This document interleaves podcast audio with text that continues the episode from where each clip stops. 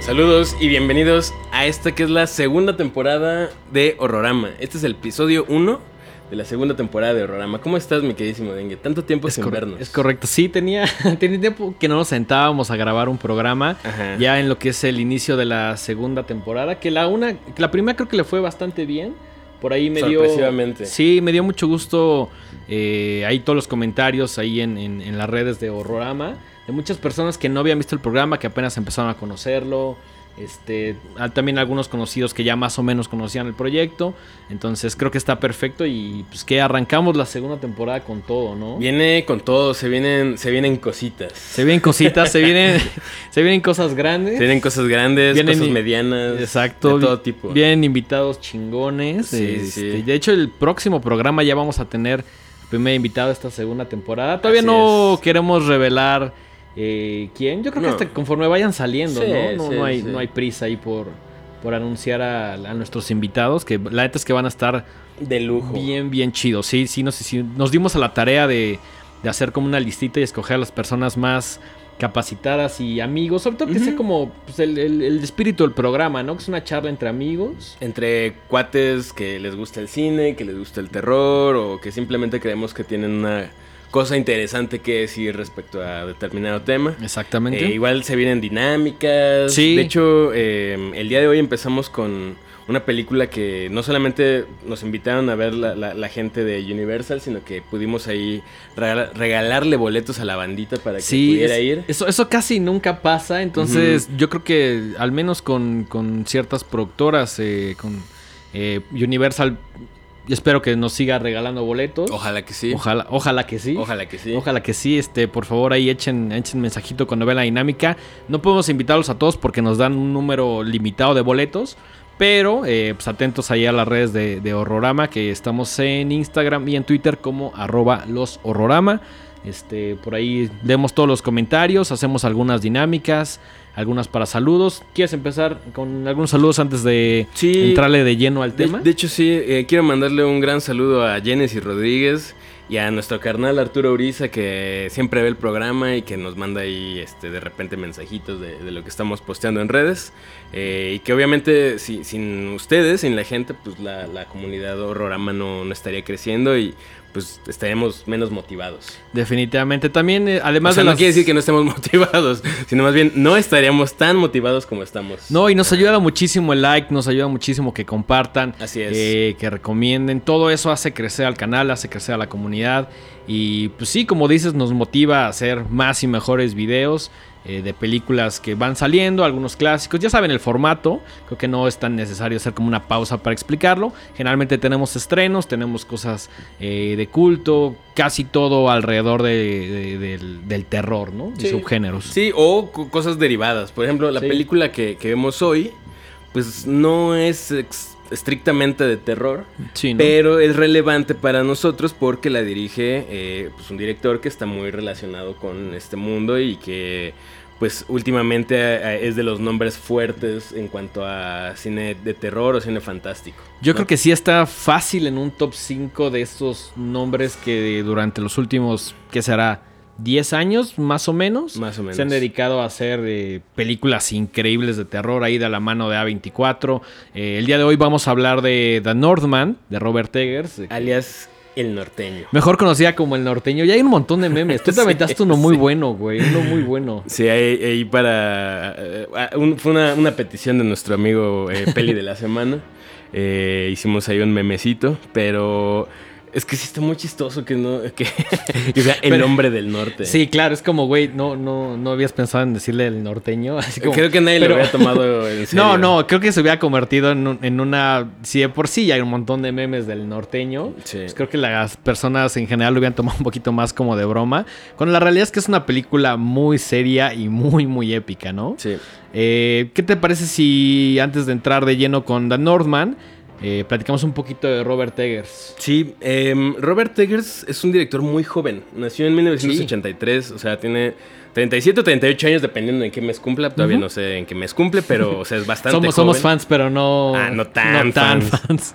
Y fíjate que se me hace muy llamativo que eh, antes de ser director de cine era diseñador de producción y director de producciones teatrales en Nueva York. Ok. Eh, y creo que en sus primeras dos películas se siente mucho. O sea, Sí.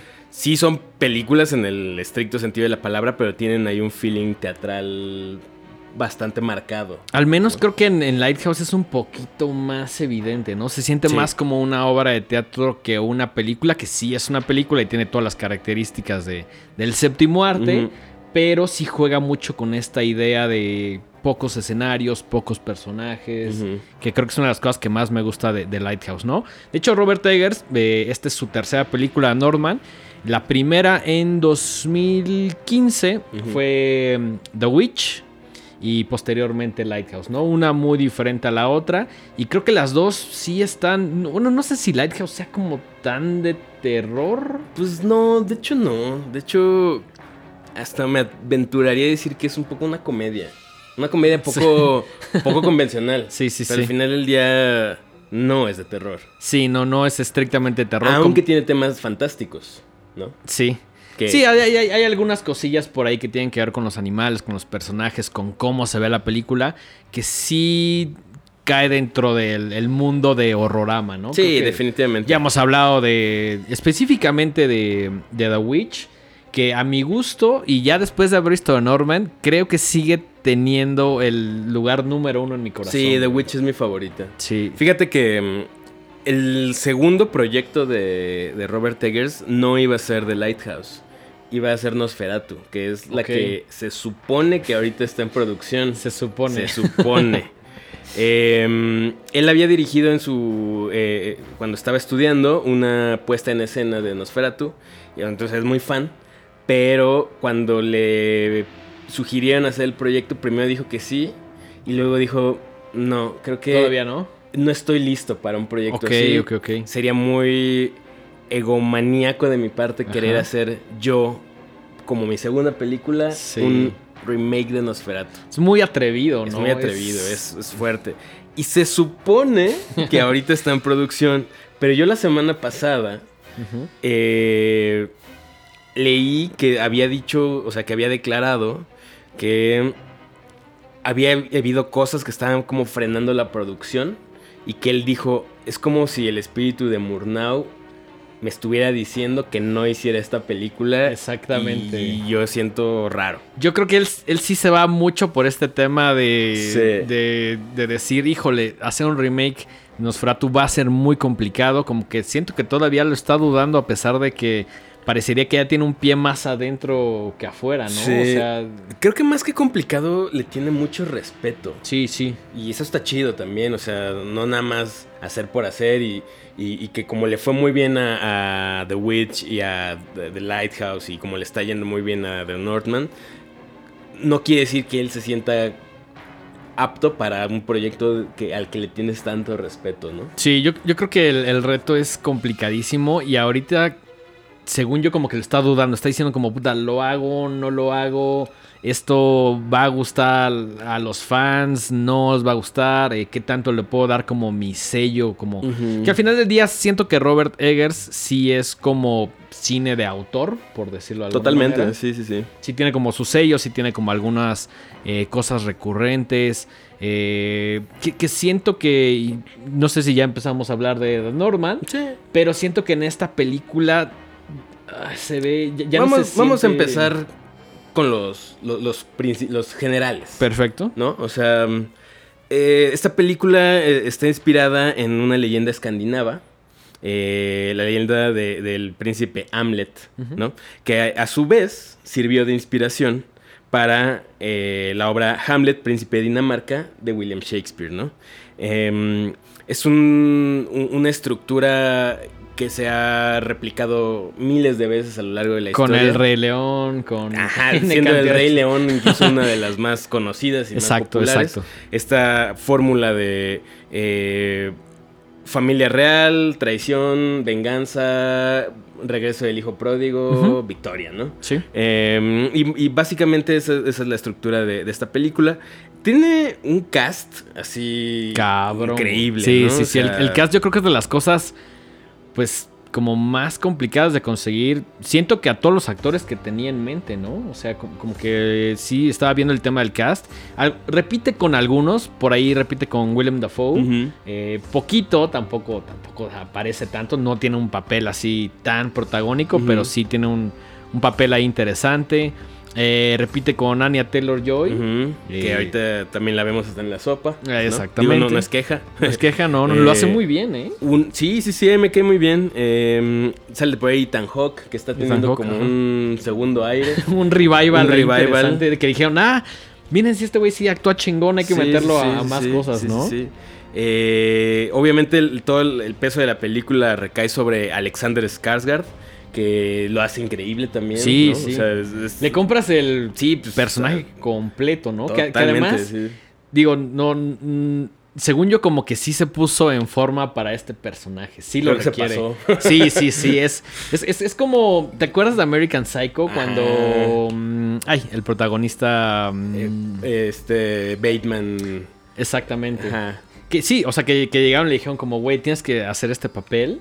Y, y, y el güey acabó demasiado mamado, güey. Sí, o sea, pero todavía eh, Christian Bale ahí como que tiene, o sea, se- está muy fit, ¿no? Sí, sí, sí. ajá. Pero Alexander Skarsgård parece hasta, no sé, tiene músculos que yo ni sabía que existían Sí, ahí, sí. o sea, Y, y además, se ve toscote Sí. me encanta, ¿eh? Se, Se ve, ve- como un vikingo así, bien, bien, bien. de hecho, sí parece el de la época, Sí, ¿no? O sí, hay, sí. hay momentos donde, sobre todo al, al principio, ya como en la etapa adulta, donde dices, güey, este, este cabrón sí lo trajeron de esa época. Sí es un vikingo que puedes ver, sí, en, en la película dándolo todo, ¿no? Sí. Tal cual, tal cual. Eh, la, la película, bueno, y hasta por ahí metieron hasta Bjork. Sí. ¿No? Que, que es muy chistoso porque en realidad no sale tanto, perdón. Si esperaban ver una película con muchas participaciones de Björk, no es esta. Sí, no, Eh, vayan a ver Dancer in the Dark. Váyanse a ver Dancing in the Dark. Eh, pero bueno, a, lo que voy es que pues, hay nombres grandes involucrados, ¿no? Em, esta película está coescrita por, eh, o sea, la, la coescribieron entre Eggers y Sean, que es un poeta, novelista y, y letrista que colabora frecuentemente con Björk. Ok. Y que de hecho Ahí está la conexión. ahí está la Está la conexión. Incluso estuvo tocando con eh, los Sugar Cubes. Órale. Que es esta banda de la cual Bjork eh, pues, tu- tuvo sus orígenes, ¿no? Sí, un poquito antes Entonces, de los pues ya, 90. ya hay una ahí. Seguro le dijo como, hoy tengo una amiga que, que, que que, podría salir. funcionar. Ajá. Que su papel está chingón y creo que sí es un papel importante para el personaje principal a pesar de que no se ve mucho en pantalla. Y si no tienes idea de quién es Björk, que quizás las nuevas generaciones o alguien no tan clavado con la música, pues como que no la reconoces tanto porque sí aparece en full character. Sí, ¿no? O muy sí- caracterizada. Bueno, ahorita, ahorita vamos a llegar a eso. Entonces, vamos a decir rápidamente de qué va, ¿no? Porque sí, mucho Northman y no sé qué, pero de qué, de Pero qué de qué va, chingado qué esta película. Eh, en el año 895, el rey Aurbandil, eh, War Raven. Eh, Hay, hay unos, hay unos nombres muy difíciles de, de, de- de pronunciar en esta Sí, película. Muy sí, difíciles. sí. bueno, este rey regresa después de un tiempo haber- de, haber estado fuera de su reino, pues conquistando y... Casual, lo que se hacía. Lo que hacen los lo que hacen los vikingos. Ir a apañar. Ir a y- apañar y, regresar y luego te vas a otro lado, ah, me gusta eso, ah, también lo quiero. Sí, sí, sí. ¿No? Entonces regresa de una guerra y se reúne con su esposa, que es la, la reina Gudrun, y obviamente su, su hijito, que es el príncipe Hamlet. Eh, y luego llega su carnal, ¿no? Un, un vato que se llama Fjolnir. Y pues ya están ahí como eh, celebrando su regreso. Y resulta que, que el rey, eh, pues, llega herido, ¿no? Entonces como que dice, ah, creo que ya es momento de pasarle... Pues, Sí, el, el- el pase de manto, batuta, ¿no? ajá, la, estafeta a mi hijo. Y pues por ahí tienen como un- una, una especie de ritual en el cual, pues, le, digamos que toma sus votos eh, el príncipe Hamlet. Y al día siguiente, después de que ya tuvieron su ceremonia y todo, una onda acá medio eh, psicotrópica incluso. Sí, se ve, se ve muy. Se ve muy pacheca esta escena. Está, está pachecona esa escena. Eh, llega su carnal y lo mata.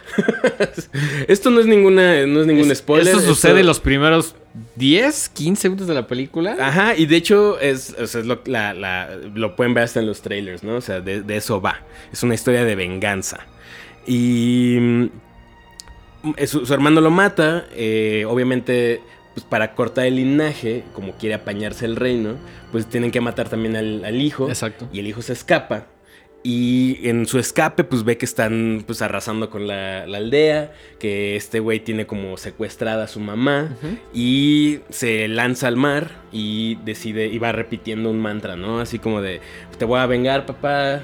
Te, voy, a salvar, mamá. Y te voy a matar. Te voy a matar, maldito tío culero. Ajá, sí. Que, Y- que- que además, voy a hacer una pausa ahí. Me encanta que el personaje desde muy chavito, como que es ese acontecimiento, obviamente marca el resto de su vida o gran parte de su vida.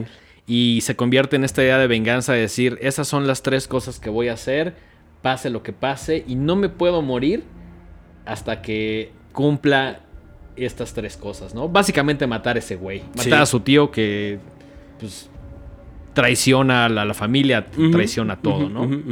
Eh, ese es básicamente el, el plot. Sí, ¿no? eso es lo- Eso es lo, lo- lo principal. Cabe mencionar que es una película con un gran presupuesto. Sí. Estaba, estaba leyendo que The Witch tuvo un presupuesto de 4 millones y ganó 40 millones. 40 O sea, millones. es, es- Sí, le fue cabrón, ¿no? y, y que dicho sea de paso, no fue producida por A24. La. Adquirieron los derechos de, distribu- de distribución. Ok, que creo, que creo que sí hace la gran diferencia si está producida o no por A24. Sí.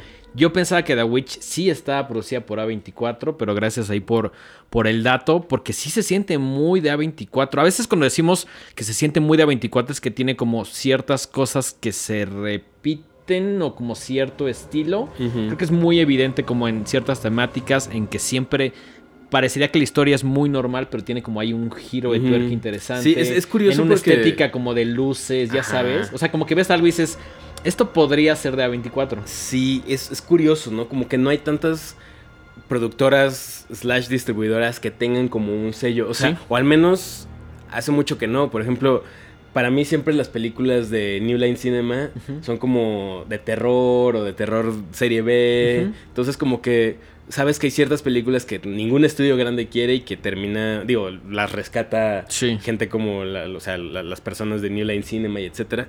Pero este sello tan característico, eh, siento que hace mucho no se ve. Entonces es ¿Qué? chido. Es, es curioso porque la gente ya dice, ah, sí parece película de Exacto. A24. Sí, ya hay memes y ya hay como una cultura y fandom alrededor Sí. de A24, ¿no? Que otra también productora y, y casa que está haciendo cosas diferentes que también se ven de cierto estilo es Spectrovision.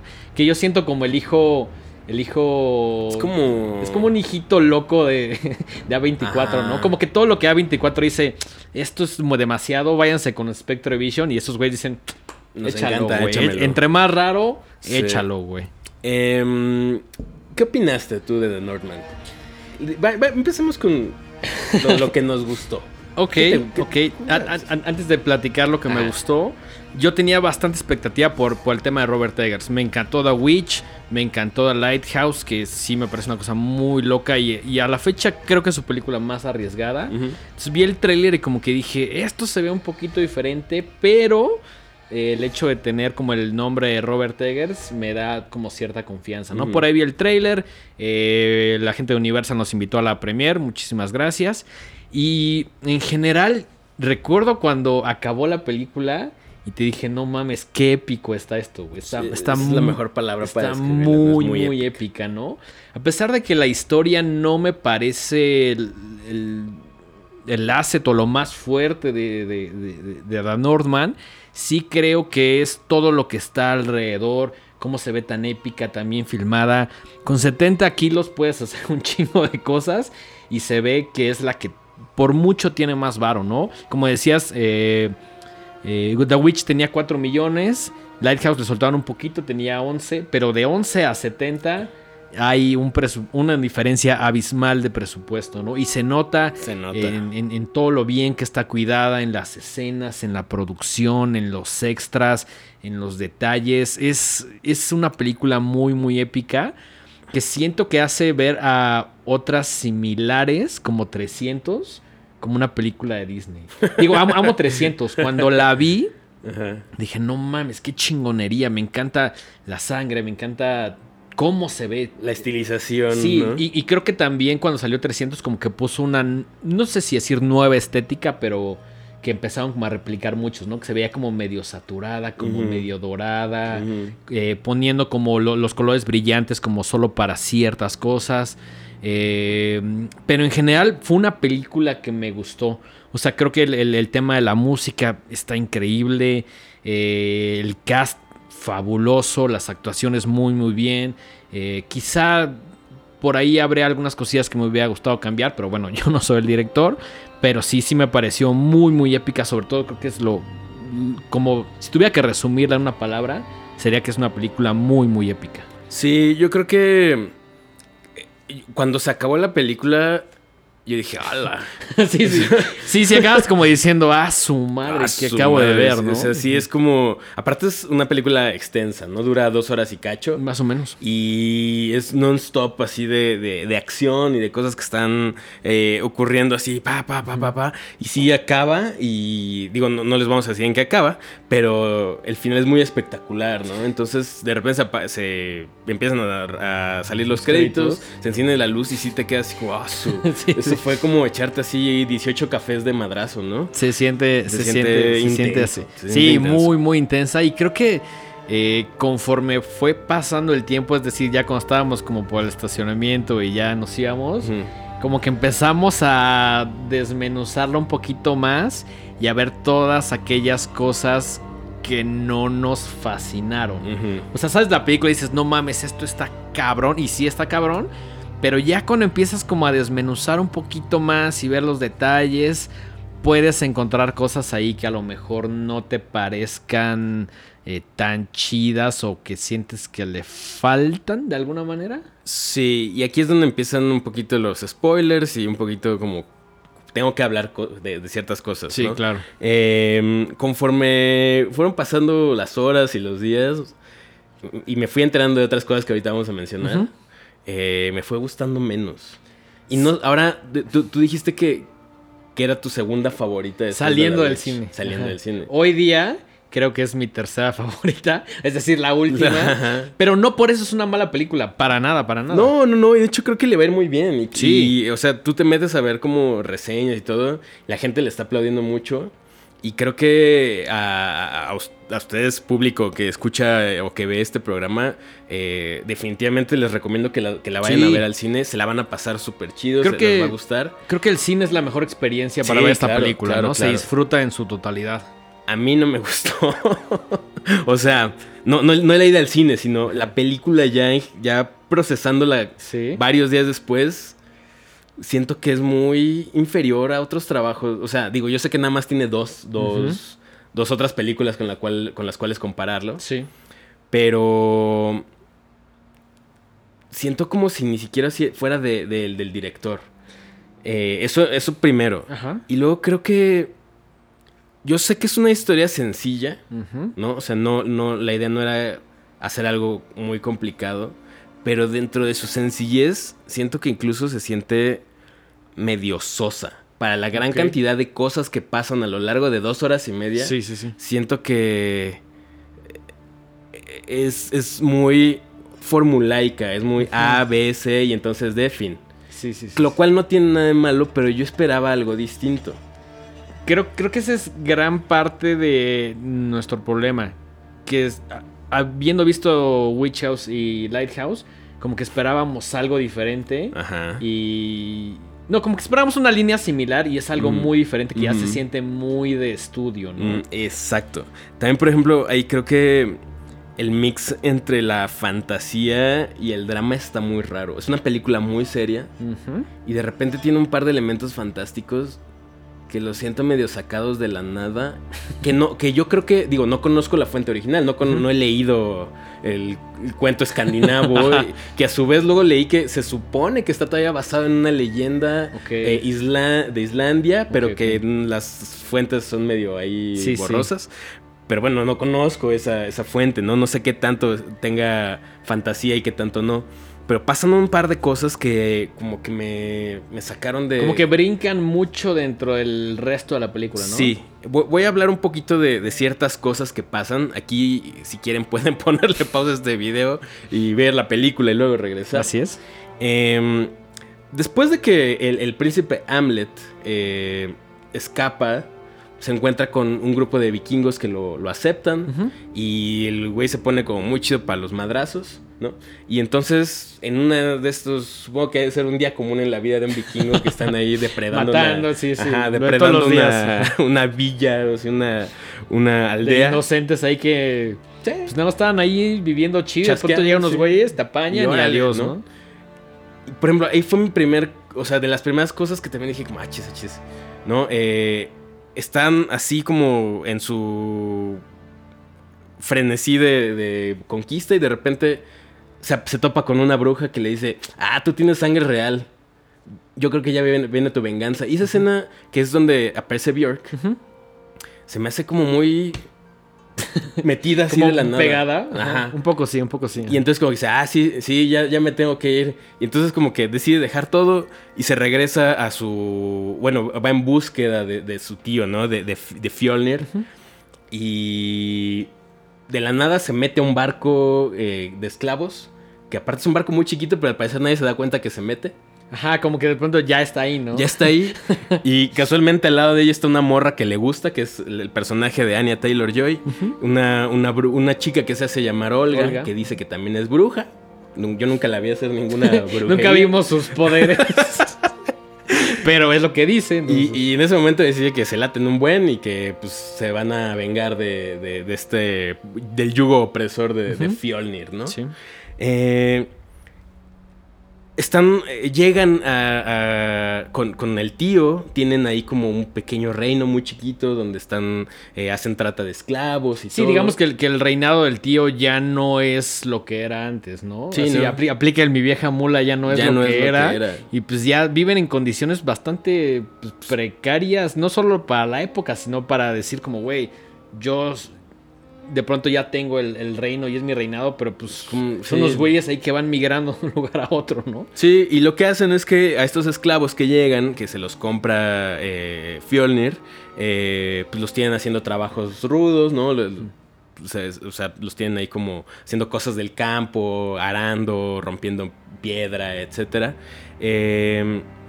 y un día eh, eh, Hamlet tiene una revelación y de repente llega como con un mago también que le dice, tienes que ir a buscar una espada mágica. Ajá, que es William Defoe. La cabeza de William Dafoe. Eh, y también eso es como de... O sea, Sí, o sea, que, que suceda una vez es como va, lo entiendo. Ya la segunda y el tema de la espada y que solo puedo usar de noche, eso me pareció como, no sé si innecesario, pero como que dos encuentros... A, a- a de mí esos- me, a mí me rompe un poquito como la continuidad de, O sea, vuelvo a lo mismo. Siento que está desbalanceado o, o- o es muy fantástica o de repente es su- súper seria, ¿no? Sí, o sí, sea, sí. O bien podría haber sido algo que sí sucedió, sucedió o de repente le meten temas así como de que hay un animalito que lo ayuda por ahí. Ajá, como muy fantástico, ¿no? Sí. Como que sea un contraste muy grande Ah. entre lo que sucede en la mayoría de la película y estos momentos como de fantasía. Que, los, que esos momentos sí son muy, muy fantásticos, muy exagerados, se ven muy pachecos, eh, son muy extraños. Digo, no, no sabemos la historia real, pero yo creo que sí le extrapolaron un poquito el- todo, ¿no? Ajá. Em, y, y no sé, o sea, la edición la sentí muy rara también. O sea, como que había unas tomas, una, una, una serie de escenas que de repente cambiaban mucho de, de un momento a otro. Y, y eso me sacó de onda desde el principio. Y dije, bueno, o sea, al- eh, por ejemplo, esta, esta parte muy al principio, cuando después de que tienen su ritual, donde el, el joven príncipe Hamlet ya asume su papel como futuro rey, un segundo después matan al papá, pero muy de la nada, así muy, muy rápido. O sea, Sí. siento que, que no, el pacing, tiene un gran problema de pacing para mí. O sea, el ritmo de la película lo siento muy atropellado. Yo. Sí, sí, sí. Yo. Sí, no, no lo había pensado hasta ahora que lo dices y hasta que ya como que pude procesarla. Y creo que es una película que la ves y sales así de, no mames, no mames. Y ya conforme pasan los días como que empiezas a encontrar aquellas cosas de las que justo estamos platicando que no están tan chidas o que no... Que a mí me hicieron ruido y que habiendo visto el potencial de Eggers, esta me suena como que la pudo haber hecho cualquier otro director. O sea, sí tiene algunas cositas que, que sientes que sí son de él, pero el resto de la película la siento... Se, se nota... al- eh, por ahí escuché el comentario de que decían que era como si estuvieras acostumbrado al sabor casero de los pasteles de Robert Eggers y de repente una empresa grande te dice, te quiero comprar la receta. Sí. Y entonces sí se supone que es la misma receta. Es de y no es. Pero ya industrializada y ya no sabe igual. Sí. Yo la sentí así. Ahora, creo que mm, más allá de las historias, que también pueden como influir, preferimos a este Robert Eggers de bajo presupuesto, ¿no? Con 4 o 11 millones ahí en la bolsa. O sea, con 4 millones hizo una cosa... Güey, yo, yo siento que Increíble. hizo. Yo siento que desde que salió The Witch, sí puso. Sí lo puso inmediatamente, ya como en este nuevo nivel de directores, como de, de cine de terror, ¿no? O sea, sí, sí creo que es una de las películas más importantes de su década en cuanto a, a esa temática, ¿no? Sí, totalmente. O sea, es. O sea, va a pasar la historia como las grandes películas. Porque además tiene esto que tú me, me mencionabas de que históricamente es muy eh, certera. Sí, creo, creo que es una de las cosas que, para bien o para mal, como que llegué a la conclusión este fin de semana. Que me di cuenta que Robert Eggers no es necesariamente un director de terror, sino es una persona que está más enfocada en representar o hablar de ciertos temas en ciertas épocas lo más mm, fiel posible, ¿no? De hecho, eh, la traje la vez pasada que platicamos de The Witch. En el DVD, la edición nacional, o creo que en todas, por ahí vienen algunos como cosas extras que generalmente lo- los, DVDs o los Blu-rays lo traen. Y trae una conferencia de prensa que es en una universidad. Llegan como historiadores a decirle, güey, no mames, en The Witch captaste perfecto cómo era el vestuario, cómo se veía el ambiente, cómo se... O sea, Hasta todo- el hecho de que estén hablando en inglés antiguo, Sí, sí, sí. bastante bien, ¿no? Sí, si tienes como lo que los historiadores, creo que es más que son personas que se dedican toda su vida a estudiar eso Ajá. y que lo ven y dicen, ah, no mames, si era así o si es como lo imaginamos que era así, ¿no? Sí, algo, algo que me da mucha risa, y esto pasa en todas las películas, no nada más en The Northman, es que, pues obviamente están hablando en inglés, pero todas las personas que interpretan personajes como escandinavos o por allá, tienen que hablar así. Entonces, sí, es como de... Y luego se siente como medio en islandés, como, ajá, sobre todo cuando Bjork sale, digo, obvio, tiene el, tiene el acento, pero sí se siente como, no sé si decía exagerado, pero como que dices, o sea, sí es inglés, pero suena como Pues más... no creo que tengas que forzar el inglés a que suene como otro idioma, ¿no? Bueno, yo creo, eso ya es una cosa Sí, sí. muy mía, pero me da, me da un poco de risa. Sí, cre- creo que es de esas cosas que te pueden distraer un poquito, como que de pronto dices, este güey esto suena muy inglés y esto suena como más a otra cosa, pero sigue siendo inglés. Sí, O eso dicen. O eso dicen. Eso ajá. dicen. Eh, no sé, o sea, yo creo que. A mí me sorprende la cantidad de gente que, que la está yendo a ver y, y dice, es increíble, es una experiencia mágica y reveladora y sales así. Sí, sí es muy visual, o sea, visualmente sí es mucho dulce, ¿no? O sea, mucho dulce visual, pero ya con el paso del tiempo a mí me fue, fue, fue decayendo mi, mi Sí. amor por ella. También hay que hablar de cosas importantes. Creo que ya estamos en el punto del programa en el cual hay que decirlo. En varias entrevistas, esto no es algo que, que hayamos inventado. Robert Eggers dice que ha sido la película que más le ha costado trabajo y que al final del día la productora jugó mucho o a, la- a la conveniencia obviamente del producto con la edición y que no es exactamente el corte de Robert Eggers. Sí. Que, que no es exactamente como él quería que quedara, ¿no? Sí. Y, y- y también en la, en la última que vi eh, hace un rato, decía que sentía un compromiso así, le, le dice massive, así, un compromiso. O sea, cuando alguien te confía 70 millones de kilos, güey, no, no hay oportunidad que salga mal, güey. Es un producto que tiene que salir bien. güey. Ajá. Entonces él dice como, pues sí tenía como este compromiso de ya trabajar con un estudio grande. Y sí se sintió la, la presión. Y incluso él al final, en una entrevista en específico, no recuerdo de dónde era, pero te la pasé. Dice, no sé si vuelva a hacer esto. No sé si vuelva a trabajar con tanto dinero, con un estudio eh, tan grande. eh, Sí, la, la nota que me pasaste decía, ha sido una de las, de las experiencias más dolorosas. O sea, painful decía, ¿no? O sea, no dolorosas de que le cause tristeza, sino de que le dolió hacer la película porque le coartaron la libertad creativa. Y justo lo que decía, no sé si volveré a trabajar con un estudio así de grande, si eso, o sea, si no volver a hacer una película de esta magnitud significa ya no volver a trabajar con estudios grandes, preferiría no hacerlo. Sí.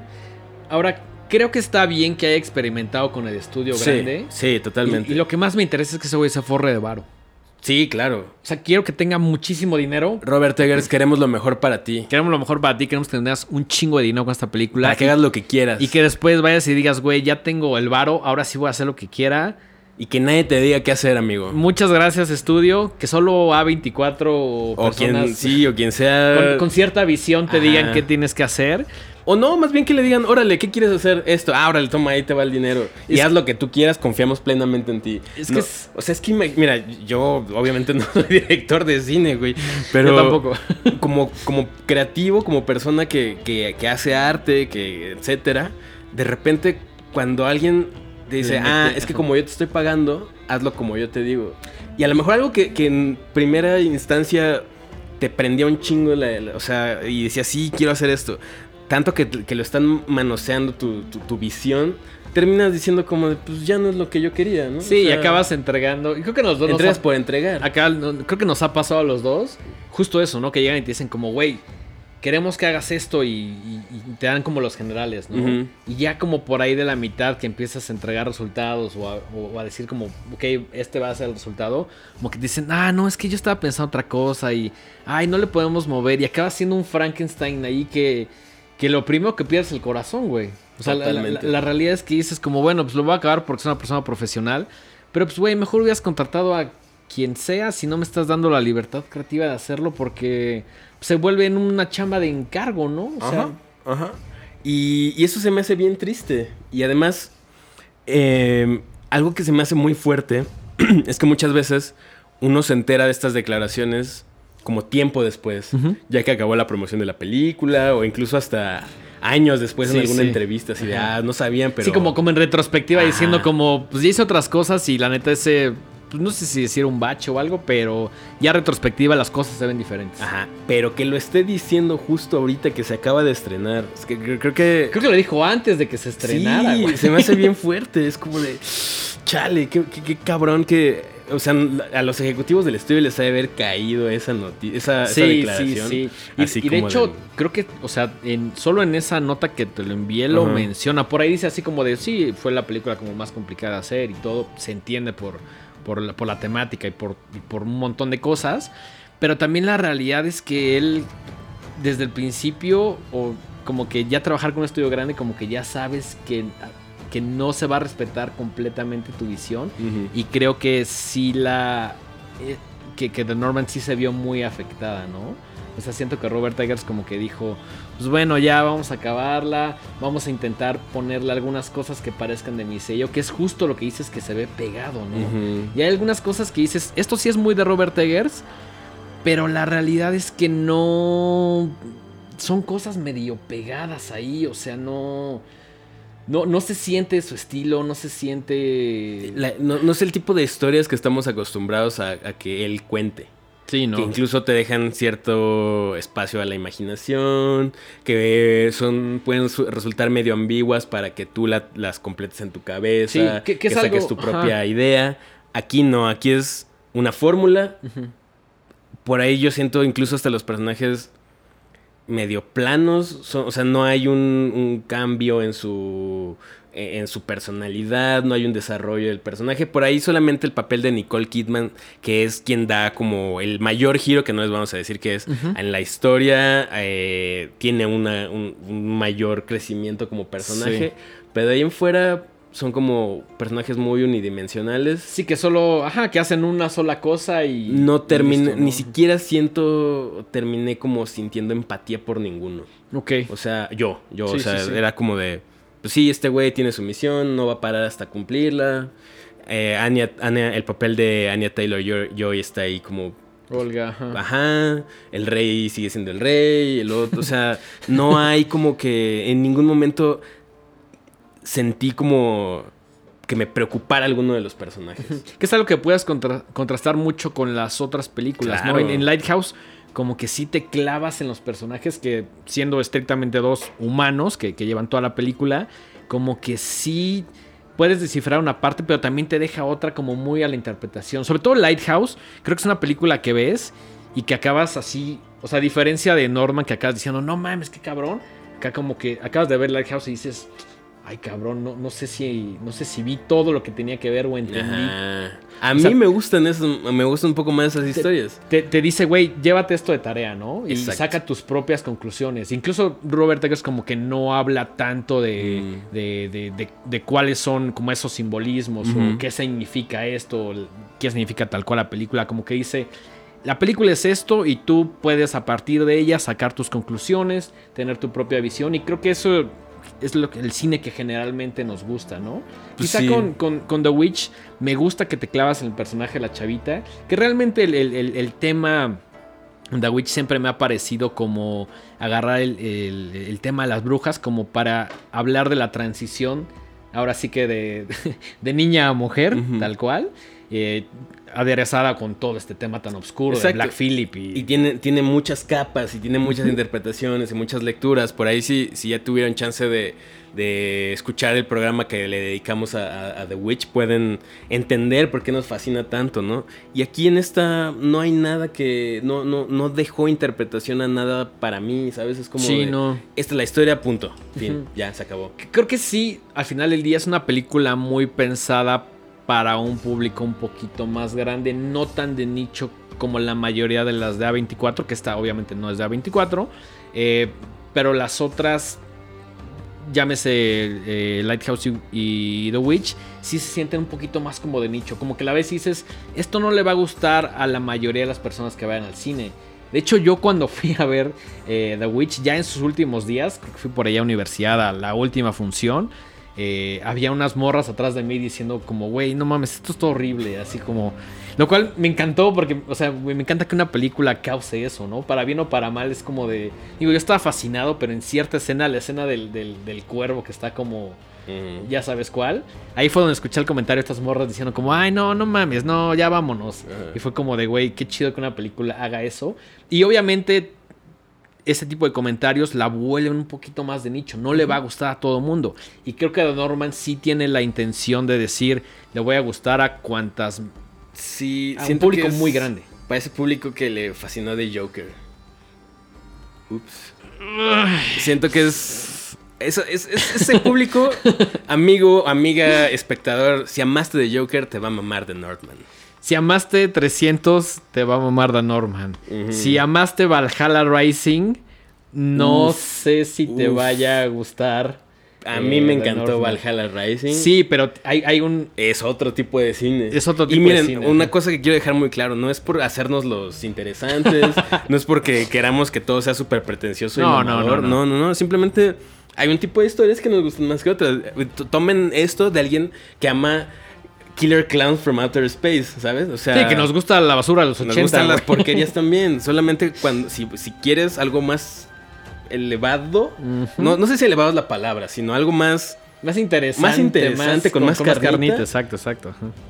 Eh, en The Norman yo no lo encontré. Sí, eso, es mi, mi comentario. Y, y, creo que sí íbamos... Yo iba un poquito sesgado porque sí leí como esa entrevista que te pasé antes de verla y como que sí ha sesgado, pero dije, ok, voy a dejar como todos los prejuicios atrás. Y desde que llegamos a la función y vimos que había como una suerte de activación que quedó chingona, que la gente estaba muy interesada y estaba participando. Exacto. Ah, les platicamos rápidamente. Llegamos a la sala y como era la, la, premier, había unas como una villa vikinga y había gente disfrazada y te pintaban, te leían las runas. O sea, se nota que están tratando de jalar otro público más grande, ¿no? Lo cual no, no, quiere decir que un público más grande equivale a películas menos profundas. Pero, pues al parecer algunos ejecutivos de estudios siguen pensando que sí. Y eso es triste. Sí, sí, es, es como hacer un poquito menos al espectador, ¿no? Como decía, esto no lo van a entender. No lo van a entender, entonces o no les va a gustar, entonces pues vamos a cortar la película para que sea algo más accesible, para que sea más fácil de ver para un público un poquito más amplio. Que yo siento que hay que tomar ciertos riesgos, sobre todo cuando la película dice Robert Eggers, ¿no? Sí, yo creo que, o sea, me, me- me- seguro ah, ah, hubo juntas bien raras ahí entre los Hijo, seguro hubo golpes, güey. Casi, casi, así de de- Robert Eggers así con los de Universal, decía, no mames. Yo, yo quiero presentar esta idea así. No, no, no creo que lo vayan a cachar. Está muy. No, no, esto no es tu The Witch, esto no es The Lighthouse. Esto lo tienes que explicar así. Bueno, pues órale, ¿no? Por- me pregunto, y ojalá la historia me dé la razón. me pregunto si hay un Eggers Cut por ahí. Me pregunto si hay una versión del director que él tiene que luego va a salir. Sería increíble ver su. Si es que existe. Una. Como él quería que, sa- que saliera la película. Eso sería interesante de ver, pero no creo, ¿eh? O sea, yo, yo creo que desde el principio fue como de, esto es lo que vas a hacer y tiene que ser de esta manera. Y como que él dijo, bueno, va, no hay pedo, lo pago. Voy a meter algunas cosillas por ahí de. Más interesantes, como de mi sello. Y siento que lo, el resultado final, como que sí lo quiso meter, pero incluso eso también se ve como medio recortado, como que no... Y algunas escenas que no tienen tanto sentido, que son medio largas. A mí me encanta con Robert Eggers el, el tema de, de que es por momentos muy contemplativo. ¿no? Y que te da como estos espacios. Y acá estos espacios existen, pero están como muy medidos, casi casi con cronómetro, ¿no? Así como, bueno, vamos a hacer eh, eh, esta toma en la cual está el, el volcán haciendo erupción. Pero no te da el momento como de clavarte con la textura, de tener cierto tiempo para lo que continúa. Como que es así de, güey, mételo rápido, rápido. 10 segunditos, chido, órale, va. La siguiente escena, matanza, sangre, órale. Entonces como que no, como que se, eh, justo lo que dices, el ritmo se siente muy raro, se siente muy recortada, pegada, no Sí, sé si esos la son los edición, adjetivos. Es la edición, eso es completamente el tema de la edición. Y mm, a lo largo de, de, pues, el tiempo que llevo consumiendo cine, eh, eh, o sea, sé, y, y esto lo han dicho infinidad de cineastas, todo puede o salvarse o irse a la fregada Sí, sí, en con el edición. cuarto de edición. ¿no? Sí, claro, claro. O sea, eso es lo que salva, una- o sea, lo que vuelve una película una obra de arte o lo que la puede terminar matando. ¿no? Creo que puedes tener la mejor idea del mundo, pero si no sabes cómo contarla o de la manera como más mm, coherente, como que sí siento que puede acabar en un desastre. Que creo que no pasó con Norman. No es un Que- desastre. No, para no nada, es una para- mala no, película. no, no, no, o sea, no, vayan a verla. Esto, esto es una invitación a que la vayan a ver, la disfruten. Sí. Siempre vayan a ver las cosas al cine en la medida de lo posible. Que yo La- también he escuchado comentarios muy divididos. Y a veces los comentarios divididos es como de personas que digo, creo que a ti sí te va a gustar. Y, y salieron diciendo como, no mames, no me gustó porque sus motivos, ¿no? Y personas que a lo mejor no están tan clavadas que dijeron, no mames, a mí me encantó. O fans ya de Robert Eggers que dijeron, güey, este es el siguiente paso de Robert Eggers, ¿no? Que no sabemos si es mejor, peor, simplemente es diferente ya se siente de estudio. Eh, sí nos hubiera gustado más que tuviera ahí como su mano. Porque realmente por eso fuimos a verla, ¿no? Si, si no hubiera sido Y de por eso Robert estamos Eggers- hablando de esta película. Sí, aquí, claro, claro. ¿no? Es- Porque or- eh, Robert Eggers es una persona que está haciendo cosas que nos interesan y que le interesan a- al público de Horrorama, ¿no? Sí, completamente. Por eso estamos eh, reseñando esta, esta película. Ahora, si lo hubiera dirigido Michael Bay. Juan de las Pitas, güey, o Michael Bay. pues No sé si Juan de las Pitas o Michael, Bay. El director que ustedes quieran, que no sea como tan clavado, que no sea como cine de autor. Eh, pues no sé si lo hubiéramos visto. Quizá por curiosidad. Pues sí. Pero realmente el- para nosotros, para los Horrorama, el gancho fue Robert Eggers. Exactamente. Completamente. Fue así de, güey, no solo lo vamos a ver, tenemos que hablar de ahí en Horrorama. Sí. Y el, el- y el principal motivo fue decir, esta es la nueva película de Robert Eggers. Ujú. Que medio sí, medio no, más no que sí, al menos en mi perspectiva. U- ustedes saquen sus propias conclusiones. Nosotros les decimos lo que opinamos. Pero de ninguna manera es un. No la vean, ¿no? Al contrario. No, no, véanla vayan a verla. su opinión. Y- Y, y- luego vayan y regrésenos y miéntanos la madre y digan, ¿saben que están bien pendejos? Porque yo creo que está bien chida por esto y por esto y por esto. Sí, ¿no? sí, o sea, creo que Eso es, es- el, el debate siempre va a ser algo muy sano. Eso es lo más importante, ¿no? Que nos digan ahí en los comentarios, en las redes, donde ustedes quieran. A mí sí me gustó por esto, a mí no me gustó por esto. Si están de acuerdo con lo que hemos platicado. eh, si creen que el, el- el tema de Robert Eggers trabajando ya con un estudio mucho más grande eh, merma ahí como su, su, visión, como su sello. Ahí nos los pueden platicar todo. La idea es justo eso, ¿no? Y, creo que de todos los programas de Horrorama no tenemos la verdad absoluta. No, ni somos críticos de cine, somos dos güeyes que ven un chingo de películas y que nos gusta hablar de ello. Ese es, ese es todo el espíritu del programa. Pero sí creo que es una película que ha dividido. Y, también creo que si no sabes nada de Robert Eggers, llegas al cine, compras tu boleto, a la vez dices, está cabrona. O sea, es, una película épica, es una película cabrona, es una película que sí te deja satisfecho. Sí, claro, eh, visualmente es impactante, hay muchísima acción, hay actuaciones increíbles, hay una dirección de arte increíble, eso también es evidente. Yo, yo creo que en, en esta sí estaban tratando de hacer un producto, no quiero decir perfecto, pero que sí tuviera como ciertos elementos que pudiera jalar a personas clavadas que les gusta Bjork y que a lo mejor solo fueron, o, su, gancho fue Bjork, mm.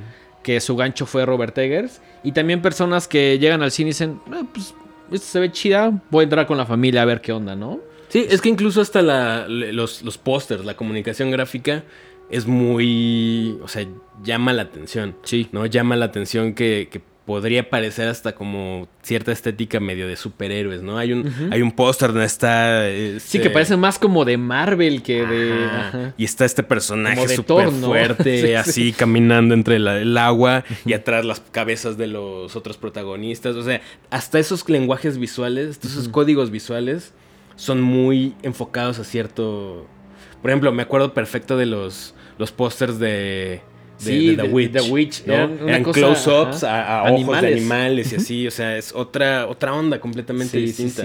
Los pósters de The Lighthouse, igual hay un póster increíble que es una cabeza de una gaviota, así, una fotografía en blanco y negro preciosísima, ¿no? Y aquí el tratamiento es muy distinto. El tratamiento es pues algo completamente, un producto bien comercial. Y digo, no, no, no, nada malo con el cine comercial. Simplemente se nota que le están em, eh, dirigiendo todos sus esfuerzos a captar un público muchísimo más amplio. Sí, cuando, cuando el póster te muestra la mayoría de los personajes, ya te está diciendo esto va por aquí o quiero que veas todo muy claramente, ¿no? Cuando veías obviamente los de Lighthouse o de The Witch, pues sí decías, güey, pues hay pues un conejo ahí, una liebre, ¿no? Y no, no, sé de qué habla la película. Medio y podrías tratar de intuirlo si veías el trailer, lo que sea, pero al final del día es una comunicación completamente diferente, ¿no? Que creo que Robert Eggers también es como muy clavado en darle simbolismos a los animales y esto también se ve un poquito en The Northman. No es tan explícito o tan obvio como en las anteriores, pero sí, si dijéramos qué cosas quedaron del sello de Robert Eggers en esta película, creo que el tema de, lo fantástico y el tema de los animales como un simbolismo para otras cosas eh, sigue ahí, ¿no? ¿Hay, otra cosa de Robert Eggers que hayas dicho, esto sí continuó en, Northman? Mmm... Pues no mucho, ¿eh? No, mucho más. O sea, como que de repente hay ciertas tomas, como que dices, ah, ok, sí, sí, sí, es este güey. Quizá también en lo histórico, ¿no? Que sí, sí hubo una buena investigación para que se viera. Incluso Robert Eggers decía, no, yo tampoco conozco, o sea, por más que haya leído libros, investigado y platicado con gente capacitada, pues no sé hasta qué punto esto fue como real, como se cuenta. Incluso los historiadores decía como, pues es que tenemos dos versiones, una que decía que era color verde y otra color rojo. Entonces, pues, ¿cómo tomas esa decisión? Le preguntaban en, la entrevista decía, pues la que funcione mejor para la película, ¿no? Entonces es un tema de, adaptarse obviamente a, no, no, solo a, esta época, sino a lo que el estudio quería como para tener un resultado tan grande, ¿no? Creo que sí es sin problemas la película de Robert Eggers que más gente va a ver en el cine. Definitivamente. Y ojalá le vaya muy bien. Ojalá gane mucho dinero. Como decías, ojalá esto, a pesar de que seguramente no le cayó muy bien a los ejecutivos de la casa productora, le den mucho dinero para su siguiente película y que haga lo que él quiera y que confíen en su visión. Al final día eso es lo que yo me quedo. O sea, ojalá los, la- las personas que ponen la lana para los proyectos confiaran un poquito más en la visión de los artistas. Sí, o si de pronto vas a hacer una película tan grande que quieres la vea todo el mundo, pues no contratas a Robert Eggers, ¿no? Contrata a alguien más y pues que sea como medio de encargo. Hay un Spielberg, un Michael Bay. Digo, Michael Spielberg Bay. nos gustan muchas Sí, cosas sí, sí, sí. y hay otras que sí hicimos como, hijo, esto... Bueno, yo no vi, yo no vi su nueva versión de West Side Story. No, ¿pa' neta, qué? ¿Para qué? ¿Qué? ¿Pa' qué? No sé, no, no me interesó nada. Pero pues sí nos gustan otras cosas Sí, como claro, como tiburón. Güey, claro, ajá, sí, sí, o sea, hay, hay grandes esfuerzos en todos los directores, pero pues obviamente no siempre pueden explicar o dar a conocer tal cual su versión o su visión de las cosas, porque hay otros intereses de la industria que pues obviamente tienen ellos que lidiar con, con todo eso, ¿no? Así es, así es. Pues creo que mm, con esto podemos ir cerrando. Eh, de nueva cuenta, les queremos agradecer eh, que estén de nuevo aquí prestándonos sus ojos y sus oídos para la segunda temporada de Horrorama. Se vienen Eh, más películas. Se vienen más películas. Por ahí vimos Ex el fin de semana y yo, yo sugeriría, voy a alzar la mano, sugeriría que hiciéramos un programa especial de güey. Yo creo que deberíamos de hablar de ella. Sí, es, es, es una joyita de película. No sabemos si la van a traer a México o no, pero ya está por ahí. Ya está por ahí. Ya se puede ver por ahí, digamos. Todavía no en plataformas, pero si la buscan, la van a encontrar. Este, y se vienen un montón de, de películas que digo, apenas va como casi la mitad del año, un poquito menos. Todavía nos falta la otra mitad con un montón de películas. Como les comentábamos en esta segunda temporada también habrá invitados, seguiremos con las dinámicas. Por ahí un pajarito me dijo que iba a haber merch. Se No sé. Se unas rumora, playeritas de horrorama, ¿qué tal te caería? Se rumora que se viene. bueno, creo que la pregunta es para ustedes, ¿no? Ajá, más bien díganos, ¿quieren playeras de horrorama? ¿No quieren? ¿Les vale? No- Solo me gusta ver el programa, no pienso comprar ninguna playera, también se vale. Creo que nuestro logo es muy bonito, entonces Sí, se vería sí. chido una playera. Sí le echamos ganas, le echamos Eh, ganas. Denguito, ¿cuáles son tus redes sociales? Mis redes sociales personales, arroba el dengue en Twitter e Instagram. Mike, las tuyas personales. Yo estoy como arroba Mike-Sandoval- en Y arroba Miguel Sandoval en Twitter.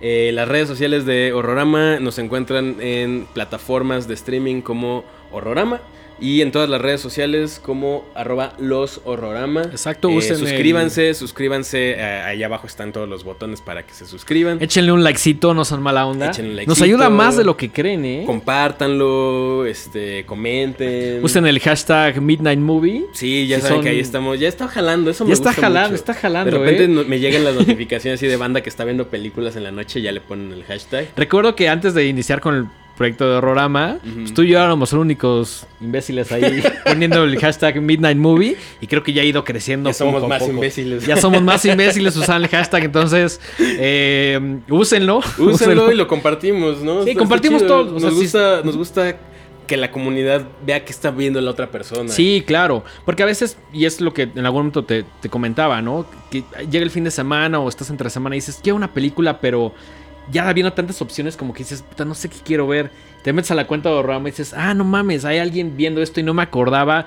Un Killer Clowns, un Alien, un, Lo que sea. un ex, lo que sea. Entonces es como recomendarnos cosas entre nosotros, ¿no? Sí. Compartimos todo, entonces ya sea un soundtrack, un libro, una película, todo lo Ahí compartimos. taguenos, taguenos, lo, Taguenos. lo vemos y lo compartimos. Sí, incluso pósters, memorabilia, juguetes, Lo que quieran. todo lo compartimos, obviamente que tenga que ver con, con horrorama o similares. Mm. Y pues por ahí estamos compartiendo todo material para crecer esta comunidad. Que suena cliché, pero pues, La neta sí, pues sí, es- sí es eso, ¿no? Es una Sí. comunidad de gente que nos gustan las películas chingonas. sí, sí somos. Sí somos, sí somos. Sí somos. Oye, pues es momento de despedir este primer capítulo de la segunda temporada.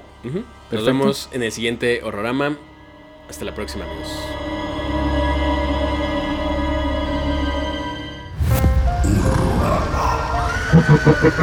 Horrorama.